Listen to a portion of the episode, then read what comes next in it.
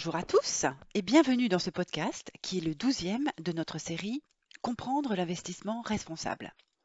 Je suis Claire Douchy, responsable des offres et des projets positifs et durables de la Banque privée Société Générale.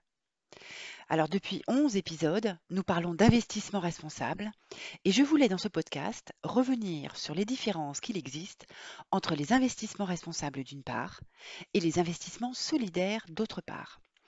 Cela pour mettre fin à une confusion qu'on peut faire parfois entre ces deux notions, car vous verrez, elles sont différentes. Alors qu'est-ce que c'est qu'un produit solidaire? En réalité, il existe deux grandes catégories de produits solidaires. La première comprend des placements qui intègrent un mécanisme de partage, un mécanisme de don, d'une partie ou de la totalité du rendement, avec une organisation reconnue d'intérêt général comme une association ou une fondation. Certains produits d'épargne prévoient que le don, le partage, est fait uniquement par le souscripteur, par l'épargnant, tandis que d'autres prévoient une symétrie de dons entre l'établissement financier qui distribue ou qui produit euh, le produit financier et l'investisseur solidaire. Le nombre de produits d'ailleurs de cette dernière catégorie est en constance sensible sur les dernières années. Alors, vous avez comme exemple, des livrets d'épargne solidaire qui prévoient de reverser les rendements à des associations que vous pouvez choisir entre différentes, euh, un choix de différentes associations ou fondations. Euh, vous avez aussi des OPCVM solidaires qui prévoient des mécanismes de partage de la plus-value ou du rendement.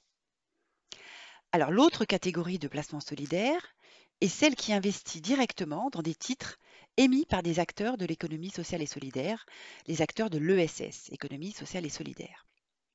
Il s'agit d'entreprises, de coopératives ou même de groupements euh, ayant des fondations dont l'activité poursuit un double objectif, un objectif de performance sociale ou environnementale d'une part, et un objectif de profit, un objectif financier, un objectif économique d'autre part. Par exemple, ce sont des foncières sociales gérées par des mouvements associatifs comme le mouvement Habitat Humanisme ou la Fondation Abbé Pierre, ou bien des organismes de microcrédit comme France Active. Alors il est tout à fait possible pour un particulier de souscrire directement à ces titres financiers émis par ces entreprises de l'économie sociale et solidaire. Mais ces titres ne sont pas liquides, sans aucune garantie en capital ni de rendement. Il faut qu'ils correspondent donc au profil et aux objectifs et aux besoins de l'investisseur, qui doit prendre conscience du risque de perte en capital qui peut être total ou partiel. Pour réduire le risque de non-liquidité, tout en diversifiant les acteurs de l'économie sociale et solidaire qu'on se propose de financer, il est tout à fait possible d'investir dans des OPC, dans des organismes de placement collectif solidaires, dits 90-10, qui sont proposés par de nombreux établissements. Alors pourquoi les nomme-t-on 90-10 eh bien, tout simplement parce que 10% de leur encours est composé de titres émis par ces acteurs de l'économie sociale et solidaire, et les 90 autres de l'encours sont investis dans des titres financiers cotés beaucoup plus liquides, et du reste dont le niveau de risque est variable. Donc il faudra s'enquérir du niveau de risque global du support de l'OPC solidaire 90-10 pour vérifier là encore qu'il correspond au profil et aux objectifs de l'investisseur et de sa capacité à subir des pertes. La possibilité d'investir dans des OPC solidaires est également proposée dans des plans d'épargne salariale.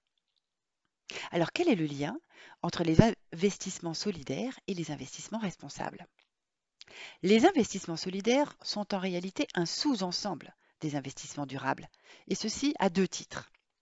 D'une part, parce que l'intégration du don, du, partage, même faible au regard du montant investi, ou bien le fait de financer des entreprises solidaires, des entreprises de l'économie sociale et solidaire, bah, concourt précisément à bâtir une société plus durable.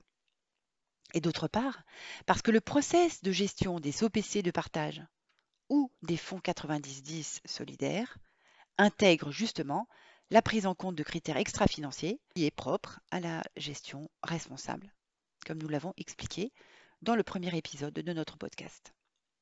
Alors j'espère que ces explications vous auront aidé à comprendre que si l'on peut dire que tous les produits solidaires font partie de la famille des produits responsables, l'inverse n'est pas vrai, tous les produits responsables ne sont pas des produits solidaires. Je vous remercie et je vous dis à très bientôt pour notre prochain épisode de notre podcast Comprendre l'investissement responsable.